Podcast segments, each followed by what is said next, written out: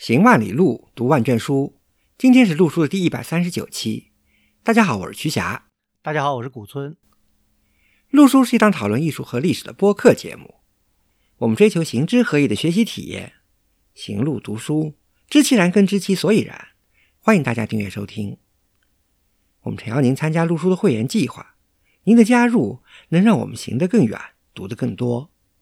有关会员计划的详情，请访问陆叔八八点 com 斜杠 member。你也可以添加陆叔的微信号 artinstu 二零一八 a r t i n s i t u 二零一八联系我们。这期节目呢，也是二零二四年的第一期节目。两位主播在这里呢，祝各位听友在新的一年里面身体健康，嗯，万事如意，都平平安安的，一切顺利啊！啊，对，心想事成。今天节目的主题呢叫河内仿古路，大家一听这个千万不要误会啊，我们并不是跑到了越南的河内去仿古，对，呃，此河内非彼河内也。但我觉得这个河内更重要 啊，那是，其实这个河内这个词，肯定好多人可能听说的比较少，或者未曾听说过。这其实是中古史以前的一个非常重要的一个地名，大概就是唐宋吧，唐宋以前，宋我觉得就不包括在里头了，宋代已经不太再讲了。虽然这地名还在，但已经很。很少提河内啊、河东啊，这个河在古代啊，一般是专指黄河。对，不是所有的河流都叫河。嗯，这个郦道元讲的水经注、水经注都可以叫水，对吧？我们以前讲过沁水，对吧济水、济水，河就是指黄河，就跟江就是长江一样的。对，所以说。河内肯定是跟黄河有关系。那么古代呢，有所谓三河之称。嗯，因为大家知道殷商周的活动区域基本就在黄河中下游，也是我们今天到今天为止这个一脉相承的这个华夏文明啊，中原地带对发祥地吧？对，是。嗯，三河是哪三河呢？是河东、河南和河内。这个黄河呢？大家知道一个大鸡字形，大鸡字形，那么从这个风陵渡这边就折向东嘛，对吧？啊，到了洛阳开封那边呢，完了又往北。黄河虽然改过几次道，但是古代黄河也是这么走的。现在好像走的基本上和故道比较近了。呃，还有入海口是济水的。嗯，对，它这个很复杂。但基本上呢，就跟现在的黄河走向差不多。就是河内呢，是指的黄河的北岸，跟太行山以东以南这块地方。河东呢？河东呢是黄河以北，太行山以西。对对，或者是什么呢？就是黄河在那个拐个弯嘛，就黄河南北向的时候的河的东面。没错，就其实就是我们今天讲的晋西南那块儿。对，河南呢，其实倒一直没有怎么变过，就是今天洛阳、郑州这块。对这块，因为河南河南一直到了清代，洛阳不还叫河南河南府？对对。所以这三河有这个广义和狭义之分啊。那从广义来说呢，像河东，对吧？我们刚刚已经讲了，山西的西南部。那河南呢，也是这个洛阳啊，整个周围一大块儿。那河内呢，如果从广义来说呢，就是黄河以北、太行山以东，呃，甚至可以包括到今天，甚至邯郸啊那儿，可能也是广义的这个河内。对。但是如果我们讲狭义的三河呢，那就是一个地理行政区划，河东就是河东郡。古代叫安邑嘛，也就是今天的这个运城。对，河南郡刚才古村老师讲了，就是洛阳。那么河内郡呢，大概就是今天的庆阳那个地方。对我们今天要讲的河内仿古路呢，集中在讲这个狭义的河内郡，就是以庆阳为中心周边的一些地区。嗯，庆阳呢，这个地名啊，呃，是出现的比较晚的。嗯啊，以前呢并不叫庆阳，这个我慢慢会讲。但是呢，庆阳这个地方呢。历史很悠久，那么以前呢，它就是等于河内郡的一个郡治，郡治就是行政中心就在这个就在这个地方，没错啊。地名呢，历史上有过多次的变更。嗯，今天我们聊河内的时候呢，我们就想起了什么呢？想起我们第一次走访河内的时候呢，是大约距今已经有十五年前。对，其实又是一次有点怀旧的一个节目啊。其实这也是我们录书节目每年就新年第一期的一个传统。呃，做一些怀旧节目，呃，吃一些这个老本儿，也跟大家分享一下。我觉得虽然这十几年可能在历史长河里面也是短短的一瞬间，在目前这样大条件下，其实这十几年的变化还是蛮大的。哎，嗯，是的，有时候真还有沧海桑田的感觉。虽然十五年前了，但是好像也就在眼前。其实我有一个挺深的印象，当年啊，就是做这个行程的时候，做计划的时候，还是做了不少功课的。今天叫攻略吧，对吧？做攻略的一个当时一个主要的线索呢，其实还是前辈学者对河内仿古的那些足迹。嗯，这里面呢就有两位顾姓前辈。第一位呢叫顾祖瑜，他基本上是明末清初的人，他生在崇祯四年，去世呢是大概在公元一六九二年，就是在大概康熙的时候了。他呢也是江南人，其实是无锡人。哎。我们都知道徐霞客对吧？嗯，他应该跟徐霞客算是小同乡了。顾祖义是无锡人嘛，对吧？徐霞客是江阴人嘛，嗯，都是常州府的。哎，对，现在好像也都归这个无锡市，都是无锡哎，嗯，无锡市对，是无锡人。但是后来呢，好像就跟着家里好像就迁居到了常熟啊，就是我们刚聊过常熟啊，常熟也是个人杰地灵的一个地方。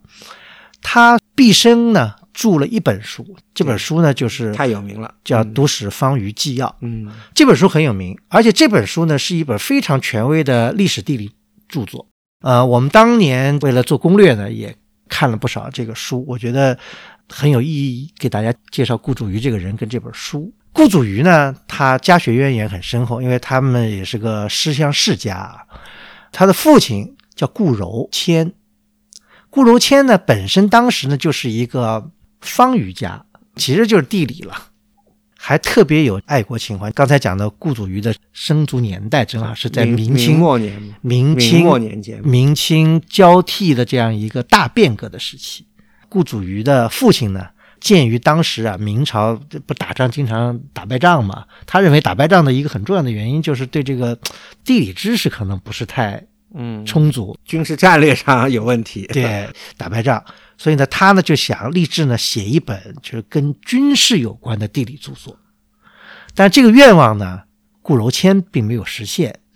那么他在去世前呢，就把这个事情呢就交代给了他的儿子顾祖瑜。父亲对于这个儿子也寄予厚望，从他的名字上就能看得出来，祖瑜嘛，瑜对寄这个对禹贡。那么顾祖瑜家呢，在这个大变革时期呢，也的确经历了很大的变革，因为他们家呢。用现在的话说，也是一个忠于明王朝或忠于前朝的一个家庭。他的舅祖就是因为明清之际的这个留头不留发、留发不留头的问题，嗯，呃，被这个杀害的。到顺治四年被杀害，因为他是江南人嘛。其实江南在像顾家、顾祖瑜这样的家庭很多啊。他崇祯四年出生，对吧？国变的时候才十三四岁嘛。嗯。然后到了这个顺治年间，也就是他，你看。青年时期，对吧？又是经历了很多，就是当时其实满清对江南的士子啊，残酷镇压很厉害，嗯，有多次的很大的这个杀戮，就包括咱们知道的这很有名的苏州的金圣叹，对吧？就是各种各样的，所以他整个的这种情怀，而且又有这种背景，这个江南又是当时抗清最激烈的地方嘛。但是呢，大形势他改变不了，所以他就把满腔的爱国热情呢，就投注到了完成他父亲的遗愿，来写一本。就关于这个军事地理方面的书，所以这个书呢，顾名思义，你看叫《读史方舆纪要》。嗯，就是他通过读史，方舆不就地理嘛？纪要就是摘出来最重要的这些东西。那么是从顺治十六年，也就是公元一六五九年，顾祝瑜呢开始写，陆陆续续、陆陆续续，一直写到了公元一六七九年，就写了二十年，才把这书基本上完成，一直到他去世都在改这本书。一直在改这本书，应该说是在中国，在在中国的这个历史地理这个方面啊，因为他呢，主要啊，当然是利用文献。他写这本书呢，因为介于当时的这个呃客观条件的限制，他不可能像徐霞客那样的去有利全国各地，他主要是借助于历史文献来梳理。中国的地理山川，这点很厉害。读史方舆纪要这本书，我还看了不少的。因为有时候要写些文章啊，有的时候要做攻略什么的，很多人会引用顾祖瑜嘛。当时读这本书啊，顾总你还记得，我们当时主要是在这个太行山东西两侧在那儿仿古嘛，所以也有些按图索骥，看看顾祖瑜怎么说的。顾祖禹写的非常详细，而且非常准确。当时读来感觉以为顾祖禹这种地方都是他亲身经历的呢，没想到他完全是在书斋中整理出来的这些史料，把他看到的大量的他能看到的那些史料书籍，去把当中相关的信息整理排比梳理，完成了这部相当准确的一本著作。呃，就举个例子吧。大家知道，在河南跟山西交界地方有个叫宛子城，嗯，这个地方还上过新闻，因为河南跟山西都想抢这个地方，现在成了一个景区了。对，而且在冯小刚的那部《一九四二》那部电影里面，哦，对，拍过，对，把宛子城作为一个背景地。当时我们去宛子城也是因为想走一遍那个太行行嘛，它也算太行行当中的一个很重要的一个关口。对，那么顾祖瑜在这个里面讲的很详细，他说宛子城山。在府北五十里太行山畔，这个府北这府就讲的是这个怀庆怀庆府。对，山势险峻，羊肠所经。当地有个地方叫羊肠坂嘛，对，就是羊肠小道，就是我呀就这么来。上有古城，亦曰宛子城关。他把历史呀讲了，什么元至正十八年打了什么仗啊，在这儿。他之所以讲这个，就是。结合就军事地理，就是他父亲讲的，就是要把这军事跟地理结合，所以他引用了很多都是历史上打仗啊，基本上是这样。对他都是把地理结合军事来讲的。对，而且从古贯到今，甚至在这个春秋战国时期，对吧？发生过什么什么战争，在这儿，哎，一直写到明末。对，他又说明初大兵攻山西，自宛子城北出，破泽路株洲。一听就很明白了，因为的确是太行行的一个很重要的一个关口嘛，对吧？呃，明军从这里北上，攻破了宛子城以后，就可以杀到今天的泽州跟今天的长治嘛，路就是长治。而且顾祖禹当时他看到了大量今天我们看不到的很多史料嘛，完全是坐在书斋中心怀世界啊。当时的这种条件，他只能看这些文字的东西啊，啊，完全通过这种文字性的史料梳理，而且能爬书的那么准确，实在令人佩服。对，要想到在那个时候的文献检索，并不像现在那样百度啊什么或者什么知网啊那么容易。而且还有一个，他不但梳理的好，梳理的清楚，他还总结经验教训，对吧？另外一个就是他当时看过的大量的整理的那些史料，很多现在已经看不到了，因为经过了清代的乾隆搞的那些，对吧？又把很多书都给毁掉了，所以顾祖禹功劳大大的。那么讲到顾祖禹，对我们今天要讲的庆阳狭义的这个河内。他对怀庆府的介绍是：怀庆府地域呢，东至魏辉府二百七十里，东南至开封府郑州一百五十里，西南至河南府一百四十里，西至山西绛州五百二十里，西北至山西平阳府六百五十里，北至山西泽州一百二十里，自府治至京师亦一千八百里，至南京一千八百里。这个京师是北京了，完了他讲的南京，嗯，还挺有意思的。虽然他已经在顺治年间写这个东西，对，还是完全按照明代的这个语气在写。对，他这些知识，我想不是他自己亲自丈量的，都是从史籍里面摘录出来。嗯，他也要进行一个比对啊，把正确的这个信息录下来。对，那么我们呢？下面也利用顾祖瑜的摘录的历史来简单给大家讲一下这个庆阳，就或者是这个我们讲的河内，或者还有一个名字就是刚才我们讲的怀庆，这三个名字到底是怎么样的一个关系？嗯，基本上就是汉初的时候呢，当地就是立了河内郡了。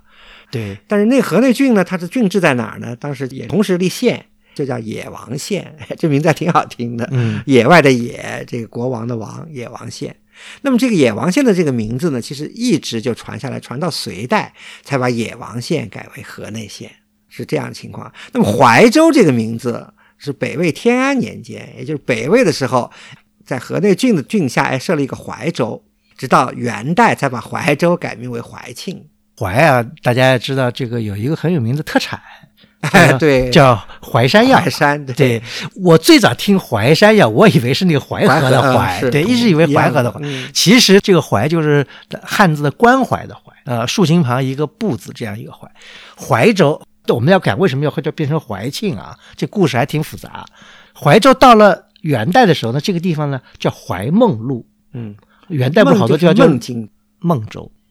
怀州叫怀庆是什么呢？这里面还跟元代一段历史有关系。就元成宗大德三年的时候啊，他派他的侄子，就大侄子，他有一个叫海山，海山也很有名，呃，镇守漠北。后来呢，又改镇守青海，大德九年呢，又派他的二侄子，名字比较拗口啊，爱玉黎拔利拔达，把他的母亲迁到怀州奉养。这里面呢是有宫廷的一些政治斗争的，就是说大都就等于赶出来了，赶到了就是今天的庆阳这个地方。后来大德十一年不是城中就死了吗？这里面政治斗争很复杂。先是海山呀，先是武宗嘛。对，武宗当皇帝呢，也有他弟弟的一大份功劳，因为他弟弟后来杀回去以后，先把这个大都给控制了。对，因为武宗那时候毕竟远嘛，在青海的那时候。嗯。那么武宗登基以后呢，立刻就立他的弟弟呢为皇太帝。这武宗年岁三四年好像，三四年。对，这里面还挺逗的，就是。他妈原来说这个有人看风水，说武宗你当皇帝当不长，所以你要么就先别当了。就武宗说为什么不当？我得当。后来结果当了，真是没当长，当了三年。后来武宗去世以后呢，皇太帝就自然即位，就是这个爱玉力巴利巴达嘛，就是仁宗。仁宗的那时候年号叫皇庆，后来呢就把当时的怀梦路呢取了一个庆字，就改成怀庆路。就是取了仁宗的这个年号里的一个一个字啊，对，怀还是原来那怀州的怀，庆就是皇庆的庆，而且把当时就是他妈不是那时候居住在怀州的那个地方呢，也改前底了，呃，改成兴隆寺，后来就俗名的这个高台寺。嗯，高台寺一直有遗迹的啊。对，嗯，这遗迹后面我们也要讲。到了明代以后呢，那路就改成府了，就是怀庆府，府治呢就设在了河内县。下面辖呢辖六个县：河内、济源、修武、武治、孟县跟温县。到了清代有一些变化，它基本上大体的方位呢还在这个区域。那么到了民国时候呢，就废府了，嗯，就这个没有了，就把这个河内县呢就改名叫庆阳县。哎，这里面讲的庆和有关系了。哎，对，大家又又有有这样一个印象了啊。其实庆大家知道，哎，庆不在山西吗？庆是庆水。对不对？我们以前做过节目叫沁水仿古啊，对吧？山西起码有三个县叫庆，有沁源，对吧？有沁县，沁县，还有沁水县。沁水县，对，沁水呢，或者叫沁河呢，其实是黄河一条非常大的支流，嗯，而且晋东南地区的第一河流，它发源于平遥那边，完了就往那是山区，对，完了往南流，穿过太行山，对，流到河内，从哪儿入黄河呢？从武陟。怀庆府的这个范围内嘛，嗯，沁水也古代叫济水，那底济城嘛，哦，对对对，对吧？我们还知道一个底济城，那就是沁水流过的地方。这个地区啊，风光还是不错的。嗯，回想到当年我们那时候更早了，更早的仿古，那时候还靠绿皮车，因为那时候高速公路都没有，只有铁路，整个就是沿着这个沁河河谷走的。当年从侯马上车，终点到济源。其实是到洛阳，但是我们是在济源下，对济源下，就这一路上，尤其是一路上的风景，从侯马过来以后，到了今天的阳城啊，什么这个地方，这个风景继续向南，因为那个绿皮车也开得慢嘛，也它也开不快，在山区，对吧？嗯，我不这段铁路可能还通不通客运，我都有点怀疑。对，山势啊非常好看，一边是。峡谷一边是高山，等于那火车在崇山峻岭里面这么穿行。哎，其实那段还算是王屋嘛。当时修铁路跟今天修高速公路还不太一样，一个铁路一个速度那时候慢，第二个铁路弯弯折折的，还不像今天高速公路都是天堑变通。现在高铁也都是打洞嘛，打对，所以所以也基本看不见什么太多的这个风景。对，也建议大家如果有机会再去坐坐那绿皮车，如果有的话，还挺有意思的，看看沁水两岸的这个风光。其实今天呢。庆阳只是一个县级市，对整个原来的这个怀庆府的中心呢，实际上挪到了焦作。那是民国以后就开始焦作那儿就繁荣起来，对焦作那有关系是吧？焦作焦作嘛，焦焦炭，对，应该是跟那有关系。这个地方等于就是说，等于降级了，由这原来的府制只变成一个县制。呃，挺有意思的，因为降级的地方往往能保留一些东西下来。对，尤其或者我们像以前讲过的，就由县变成废县，呃，对吧？也是这样，像汾城什么。那这里面呢，引入了我们今天要讲的第二位姓顾的前辈顾谢光。顾谢光呢是清末明初的人，生在了一八七五年，浙江绍兴人，酷爱经史。光绪年间呢，曾经在北京做过官。民国以后呢就隐居，因为非常喜欢金石古籍这些东西，尤其对版本金石学特别感兴趣。而且好像他画画画的不错，哎，拍卖经常有些他的字画。他有一个渊源，受到了当时的一个河北道尹范寿明的邀请，在我们讲的河内地区呢待了很长时间。这个范寿明是谁呢？他呢就是当代的历史学家范文澜的叔父。嗯，应该在当地当官的啊，在安阳那边。对，他那边河北道尹嘛，也是个官嘛。他在安阳啊、内黄啊都当过官，所以他呢邀请顾颉光到了河南，好像应该是在魏回。刚才我们讲魏辉府就在这个怀庆府边上，待了有八年之久，就在这个太行山跟黄河之间这一个区域呢，广泛的。寻访古迹，收罗金石，嗯，呃，各种各样的地方去收罗金石，收到了自汉到元这段时间，因为那时候好像就是明代，可能不算是太古老，那当然到元就结束了。呃，从汉到元，金石有七百多种，写成了一本书，叫《和硕古迹志》，八十卷，图像一卷，安阳金石墓一卷，刊行。这里面也挺有意思，它叫和硕古籍志。这里面又有一个概念，其实和硕的也是个古代的地理概念。和硕的概念很大，河北什么都可以叫和硕。后来的民国十八年呢，顾谢光呢又把他跟这个范寿明一块整理的金石刻文什么加以整理，辑录了一本书，叫《和硕仿古新录》十四卷。嗯，这本书实际上是今天买古籍是可以买到的。对，呃，很有资料性。而且顾颉光当时广泛调查嘛，第一个走的地方比较多，亲力亲为的；第二个呢，他也用了当时比较流行的一种就是记录方法吧，一个是这个做拓片嘛，还有一个就是拍照片。对，那时候已经可以拍照片了。对，所以顾颉光跟我们刚才讲的顾祖瑜是有巨大的不同的。顾祖瑜是在书斋里面写书，对，顾颉光真的是亲力亲为，踏遍千山万水去走。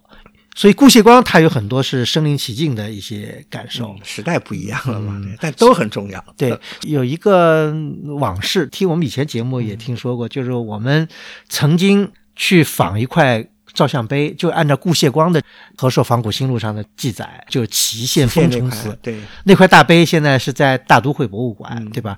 对，不多讲的线索也是从顾颉光那儿来的。对，福山丰城寺，我们去访问这块这个寺还挺有意思，有一个沧海桑田的感觉。但是哈，这里面也有个但是，顾颉光呢还是个传统文人，嗯，他呢去仿古呢。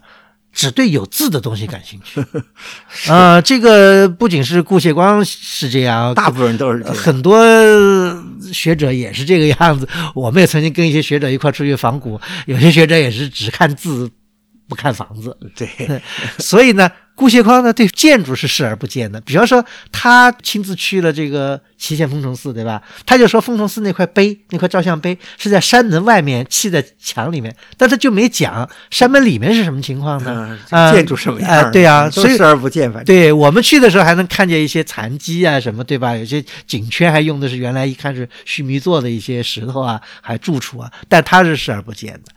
这就是一个古人的一个局限吧，但我觉得这种局限呢，呃，在顾谢光走访河南这些个河内这些地区，大概也就十几年以后，因为顾谢光应该是一零年代末二零年代初吧，对，就一零年末，对，就那时候二十年代居多，应该是，对，这大概也就过了十几年，到了一九三十年代时候，那时候随着受到这个新式教育的知识分子起来了以后，也就是我们所熟悉的。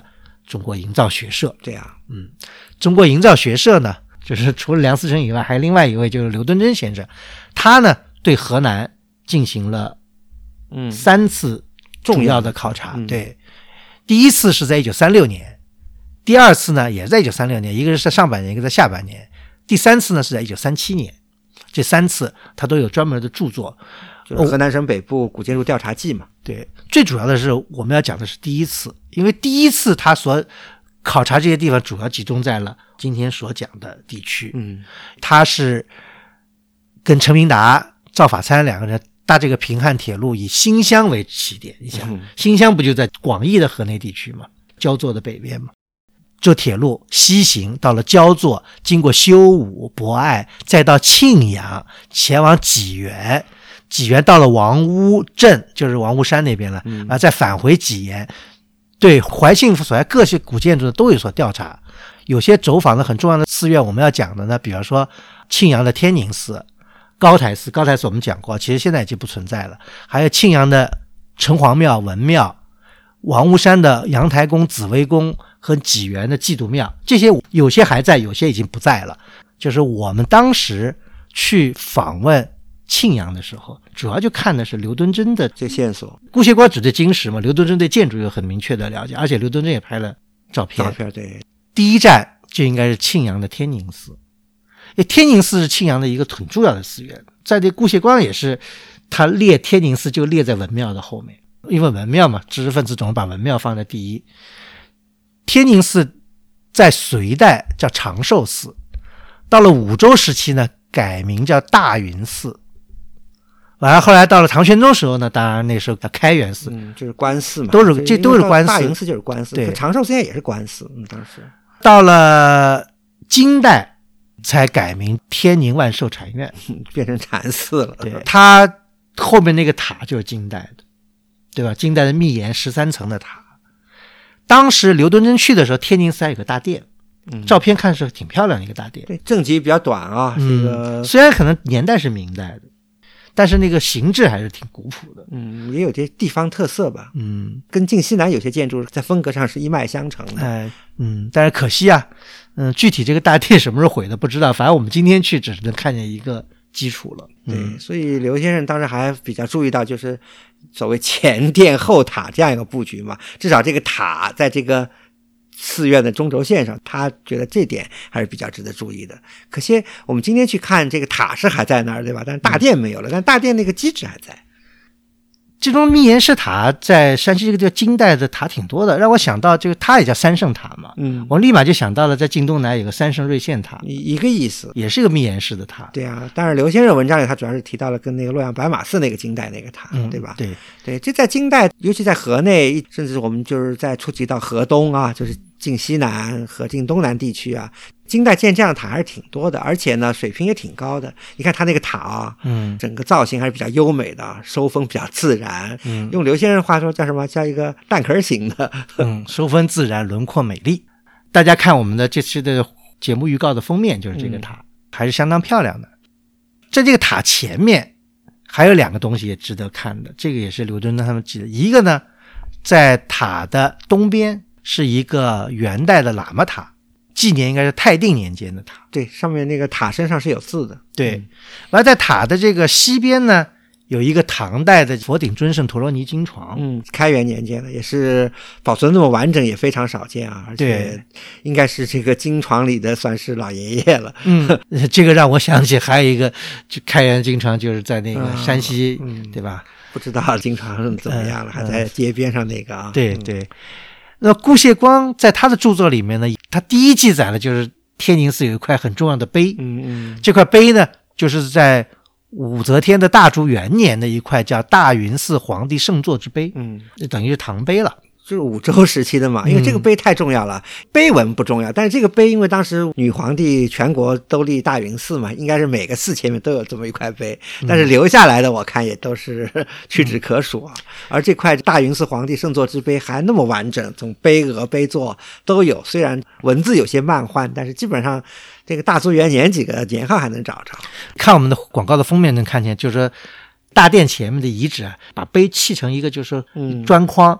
一溜都是，就像龛一眼，每一龛上都有一块碑，很多碑了。而且这个很不容易，这个不是现在的一种保护手段，是民国时候一种保护手段。嗯，顾颉刚看到的情况就是这个样子。对，因为现在大云寺当然不是个佛教寺院，它就是一个博物馆，庆阳市博物馆。呃，里面收了好多各地来的碑，有些呢是顾谢光看见过的，有些应该就是天宁寺原来的碑。比如说有一块，我看还挺有意思，就金代成安年间的一块碑。是把那个佛顶尊胜陀罗尼经只是刻在碑上的碑形，不是这个金床形、六角形或八角形的这个。然后金碑边上又有一块大元国怀庆路这个延佑庆年的一块碑，这都是天宁寺原来的碑。嗯，因为天宁寺是博物馆了嘛，所以它不仅有天宁寺原来的碑，它还收罗了等于四乡的文物。主要是庆阳吧？对，这庆阳四乡嘛。它那么有历史啊，这个东西还是不少的。嗯，即便以后很多文物流散了，或者是调到省城去了啊，之前河南博物馆嘛，很早就在省内收集各种文物了，对吧？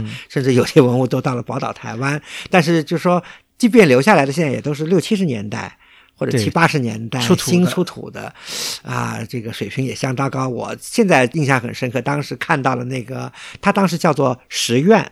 走进去一看，这种古朴的气氛扑面而来的那种感觉啊，那么好的、那么高质量的这些，找到汉代北朝的那些石刻啊，非常激动。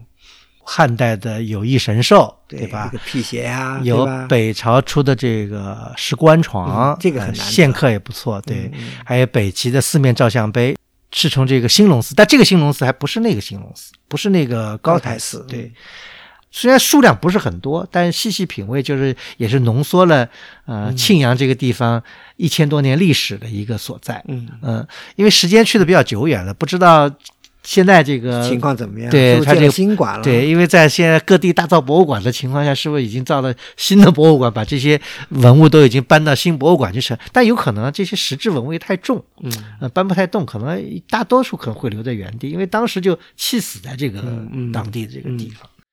还有一些挺有意思，刚才曲家讲的，呃，有些可能不在当地了，嗯，比方说刘先生曾经在当时的教育局里面看到了一块东魏时候的照相碑，嗯，这个照相碑据说原来在什么，在孔村。现在这块照相碑在河南省博物院，挺重要的这块碑。这块碑河南省博物院的展签上是什么写的？心想啊，对，出的。它叫九十人合造的这个照相碑，它这么说的。不知道有没有庆阳属于过新乡市？应该不会啊，那是焦作市。对，这块碑是那年就是并蒂莲花。对，在故宫造像来到故宫去嘛，当时故宫也调了一批国内的这个同时代的，尤其是五世纪、六世纪的那些佛教文物嘛。这块碑就从河南博物院给调到故宫去展出了。这块碑非常的有价值，第一个是保存完整啊，第二个碑上的碑阳、碑阴的各种信息都很多。我们读刘先生文章都知道，他是非常吝啬文字的，嗯，他用了好几个大段在描写这个碑的细节。主要也是因为就是在碑音部分有它有连续性的那个我本身故事嘛，上面有很多反映北朝当时建筑的一些一些细节，所以刘先生当时是看了也是非常激动的。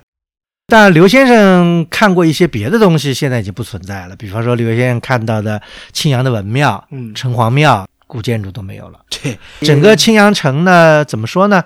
除了天津寺它还在。当然，大殿没有了，那变成个博物馆，塔还有，其他一些木质的古建筑呢，基本都没有，都对。但是我们十五年前去的时候呢，就是感觉庆阳还是个，当时在年前嘛，还是个好像是一个非常。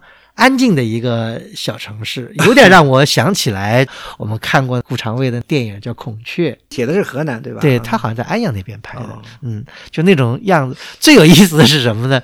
是我们那天那个住宿在庆阳以后，出去晚上溜达嘛，看见了一个。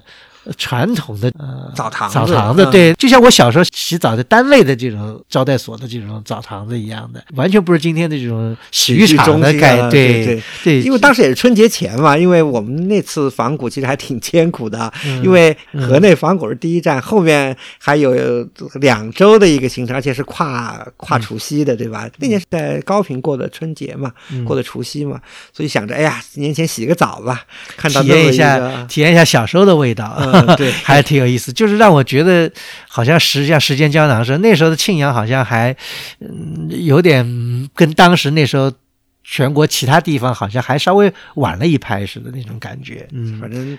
东大街、西大街，就是路名还是老，但是整个城市也没有太多的面貌是，就是说，只是格局还没有到大拆大建的这个程度。那是啊，还有你还记得，就是在那个南大街，不是当时他做了一个广场嘛，还挺热闹，有人在卖春联，对吧？就在不远，就在路口，不有一个很大一个碑嘛，看着挺突兀的。这块碑挺有意思的，元代的啊，是至正十年的碑，叫怀庆路总管府题名碑。就说是怀庆路，他把历任的总管取了这个头那个名字写在上面。这个碑体有点意思什么呢？就是说他这个地方啊，就是原来衙署，等于是立在县政府门口。对，后来这个沧海桑田，这个其实这块碑呢，后来就被埋在了土里面了。嗯，因为这个衙署其实就不存在了嘛。后来是当地呢，这个地方要盖电影院，还不知道盖什么，基建又把这个碑给挖出来，好在还完整啊。对，挖出来呢，后来又等于竖在了原地。就基本上是原地吧。就这个地方，我们看到这个地方呢，历史上这个怀怀庆怀庆府的这个府治，府治的那个地方，那还不是县衙呢。对，就在这个地方。当时我们去看呢，被周围因为是小市广场之类的，也是这个 垃圾遍地，就在里面突兀的有这么一块大碑啊，视觉冲击力还是挺大的。庆阳呢，基本上呢。现在能看到的县城里面呢，是就是我们刚才讲的这些故，但是呢，我觉得还是挺有意思。我希望是不是有机会在世界再去回访看一下，到对到底是什么样的一个情况。还有呢，我们讲到怀庆府辖六个县嘛，估计多的是济源。济源我们聊过了，对吧？济源呢，当然我们聊过的是祭祖庙，祭祖庙这一块，有一个被忽略的地方呢，就是王屋山。王屋山是道教圣地。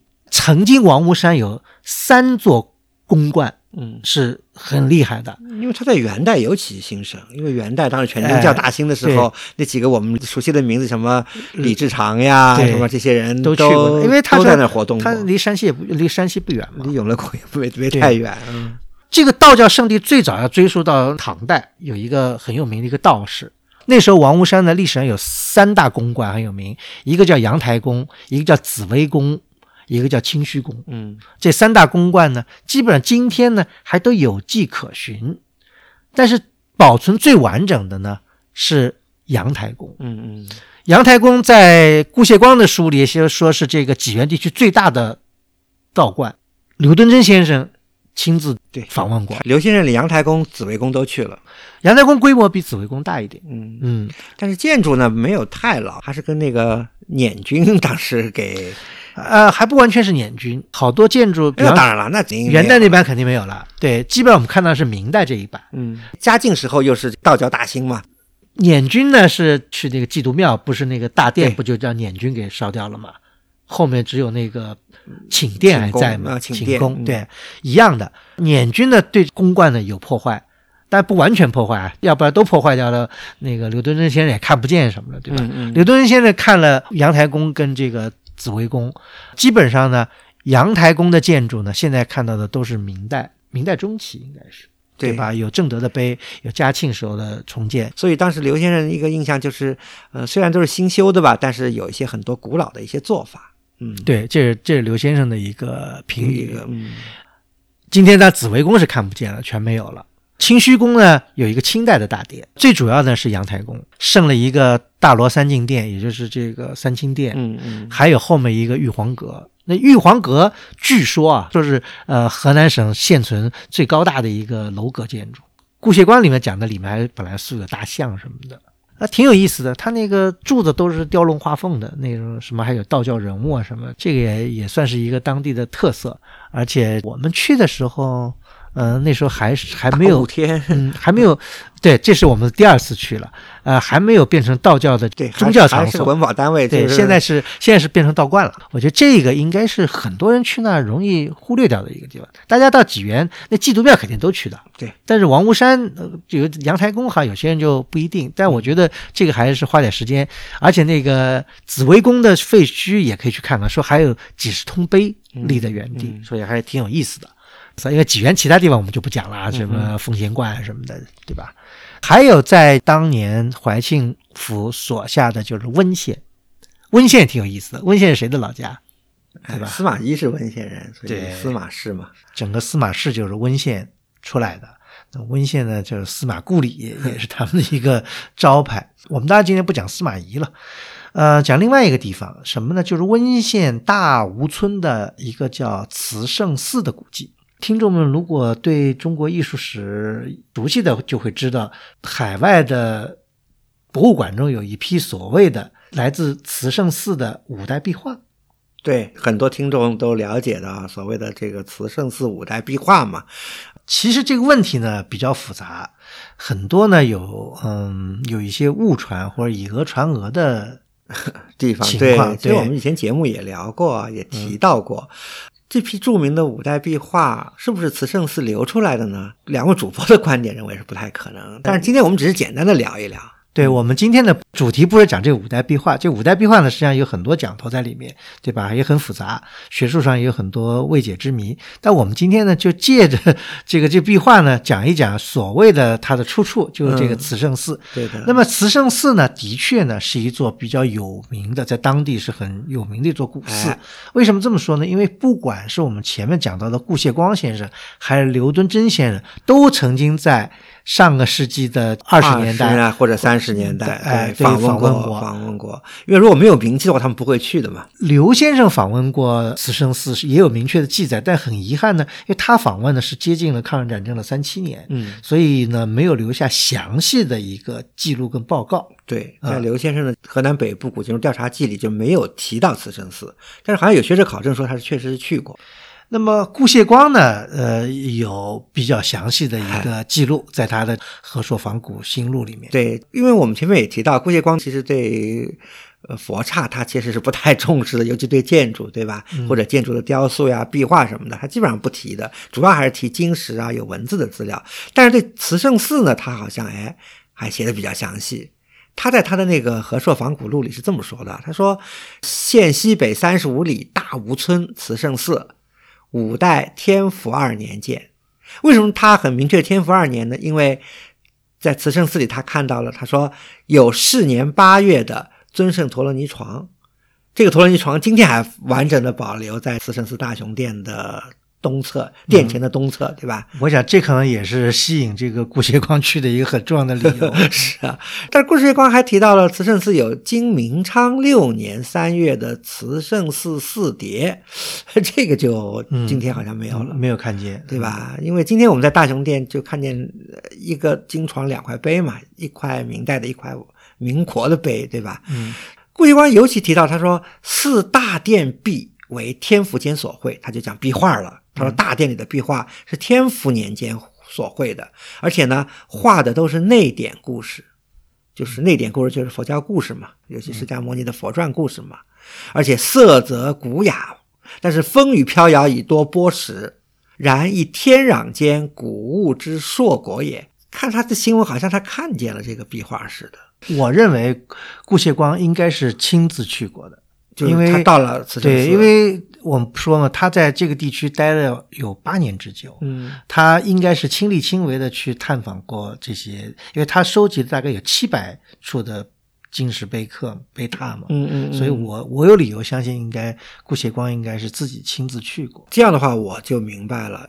之前我读的时候，我还有一点纳闷啊，哎，顾颉光既然描述了慈圣寺的壁画，说是色泽古雅，以多波石，他后面其实他又有一个小的注解，就他这个行文里啊，他说画壁文于民国十二年后被人凿去，输入外洋，惜哉。现现在我明白了，就是他其实应该是看见到这个，他应该在民国十二年以前。对，但是他现在写这个书的时候提到了，说是哎，民国十二年以后这个壁画被人偷走了，就一九二三年。嗯，对，嗯，因为大家知道二十年代是大量的古物流失的时候，尤其在太行山的南北两侧啊，对吧？那么顾颉光不仅提到了壁画，他还提到了殿中的塑像。他说，殿中佛像团塑至为工致。寻艺苏手，书得好。殿额大雄宝殿四字为明王铎所书，这大家王铎，明末的大书法家，对吧？那一级求进。他说志称就是地方志啊，说寺有三绝，盖是此耳，就是有佛像，有王铎写的匾，还有壁画。我觉得是这样啊。他说有四有三绝，那么壁画、塑像跟字，对吧？那。顾谢光呢，他毕竟不是一个艺术史家。其实那个年代，不要说顾谢光了，就是再晚一些，其实对中国壁画艺术、建筑这种也是慢慢开始认识的。没错，所以他说大殿壁画为天福间所绘，这个就肯定是一种妄断，因为他认为经常是天福的，壁画肯定也是天福的，对吧？这个我觉得呃，其实也是前人的一个限制。就是认识上的限制，对。但是顾颉光写的这些东西啊，嗯，很重要。为什么？这就回到我们讲那五代壁画的事情了。嗯，因为这批壁画在二十年代流到美国以后，就是那批五代壁画啊，嗯，因为他画的非常好，年代又特别的古，所以呢，引来了很多学者的研究。就要提到一位叫何惠健先生。我们其实节目里以前也提到过，何惠健先生他是四零年代去美国留学的，他做过陈寅恪先生的学生。嗯，后来他常年在美国的克利夫兰美术馆，哎，辅助这个那个李雪曼嘛工作，研究中国的绘画。后来他在七十年代末呢，又转任到了这个纳尔逊博物馆当这个 curator，所以又在研究纳尔逊的这个壁画。五代壁画里最重要的几幅就是在纳尔逊博物馆，所以何先生对这批壁画做了很深入的研究，也比较有意思。就是他正是因为看到了顾谢光对于慈圣寺的这个介绍，他才做了一些证据上的一些勾连。第一个，天福二年在五代，对不对？第二个，壁画在民国十二年左右。流失被人凿去，而且输入外洋，这又跟那批五代壁画的这个年代对上。而且这批壁画还有一些，就是因为是卢芹斋卖出来的嘛，还专门提到它是在太行山南麓什么什么什么地方。哎，地点好像又能对上了。所以一系列的这个证据，哎，何先生认为这批壁画应该是慈圣寺来的。但是我们现在也明显看到，何先生应该是没有去过文献慈圣寺。听说这个何慧健这篇文章，实际上他并没有在生前发表，他只是未刊稿。对，我想可能也是何慧健先生可能当时还是觉得是不是有不充分的地方，对，不充分。但这未刊稿因为很多人都读过嘛，又在学界传的很厉害啊，我也读过。但是好像因为前年那个上海书画出版社不是把何先生很多文章又翻译了出版嘛，我还没看到这本书，但我相信可能这篇文章应该在这个集子里，大家可以去查一下。讲到为什么我们在一开始说我们不太认为是这样的一个情况呢？因为我们曾经两次去慈圣寺访古，第一次当然也是比较早了，在十五年前。慈圣寺呢，今天呢还存有三进建筑，呃，在温县的大吴村，嗯，其实挺好找的。一个呢是山门。后面呢，现叫天王殿的地方，它是不是天王殿存疑啊？后面呢是大雄宝殿，大雄宝殿就有这个。顾颉刚刚讲的一个四个大字在上面，对，就是叫大雄之殿，其实挺不错，而且匾的那个形式也比较老，比较古朴的，对，因为甚至于我觉觉得都可能比明代还早一点，对，这是不是王铎不知道啊？这个不敢肯定，但是呢，看起来形制很古老，而且肯定是比较早的。那么大雄殿本身呢，它是一个近似于呃，就比较典型的，就方三间一样歇山的一个。一个店，其实在山西挺多的。对，从这个形式还是从铺座看起来，学界一般把它定位是原构嘛，还是比较有有道理的。嗯，但是呢，殿前有一块明嘉靖年间的碑，嗯，它叫《重建大雄殿记》。对，嗯，它里面讲这个大雄殿呢，讲这个慈圣寺呢，也是到五代，这个没问题，对吧？那么到了呃，这宋元呢，毁于冰火，对，完了国朝呢。通过了当地的这个藩王宗藩，宗藩捐钱，完了进行了这个 这这，我觉得可能就是有点夸张吧，因为应该不是一一个民构，因为明朝如果真是完全重建的话，不会建成这个样子，因为修是没问题的了，对吧？对，这个当然是也是史料啊，这个有这个史料，大家可以就再细读关注一下。但是呢，一般来说认为看这个梁架结构啊，这种形式啊，应该认为应该还。更早一点，嗯，就是有原构的特点，比较严谨的说法应该是这样说。那么大殿内部是怎么样情况呢？很遗憾，就是顾颉光先生所记载的佛像是荡然无存了。嗯，这个大家也能理解，通过这个啊环境的变化吧，时势的变迁。但是呢，两壁，尤其是西壁呢，是残有壁画的。壁画呢，现在看起来是分两种。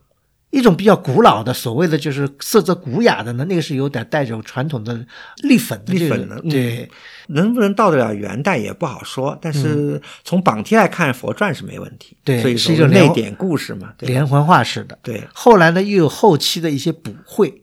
明显的看着好像是有脚本或者什么，就是补的就说是那个连笔的，对吧？对对。呃，这个具体呢也没有一个仔细的一个分析跟研究，但就我们目力来看呢，它是这样的一个情况。但是呢，是有切割的痕迹，是肯定被卖出去。即使被卖出去，它也是属于那种连环画式的，并不是一种所谓我们现在讲的那批五代壁画，它是单个佛像的，或者是大幅大尺幅的，像那焚香图，那是对吧？而且据我们了解，现在如果是北美的这个中国收藏家，好像也找不到能够和现在的这个慈圣寺就是这个大雄殿残留的壁画有类似的风格和题材的，也对不上，因为这种形制啊。其实很多去过慈圣寺的人呢，更会知道，就是说慈圣寺还有一些壁画在前面的所谓的天王天王殿。天王殿本身呢是一个其实开间挺小的一个小建，是悬山的，而且是嗯等级应该也是属于就是那个就很标准嘛，一个悬山的前面完了一个歇山的。中间对吧？其实还有一个后面还有一个建筑，嗯，就待会儿再讲。嗯这个天王殿呢也在西壁，保存有一幅壁画，不算非常完整，但是还是比较完整。有四身人物吧？对，嗯，这四身人物呢肯定不是天王。像神将那个样子啊，对，很难判断。但如果是神将呢，就很难说这个是天王殿，对吧？对，有一尊天王呢，一两尊吧，好像就是还没有怎么被后期补绘重绘过，所以还是这个线条什么的，一看元代风格，哎，尤其是这个最北西边靠北的一侧的那那。平时他那个当地人也拿个布给他 遮住遮住，对，我觉得还是保存吧，保存的还可以。那么这个呢，其实是大家很多津津乐道的，现比较赞的，对。但这个我觉得跟所谓的五代壁画也没有什么太多的关联。嗯。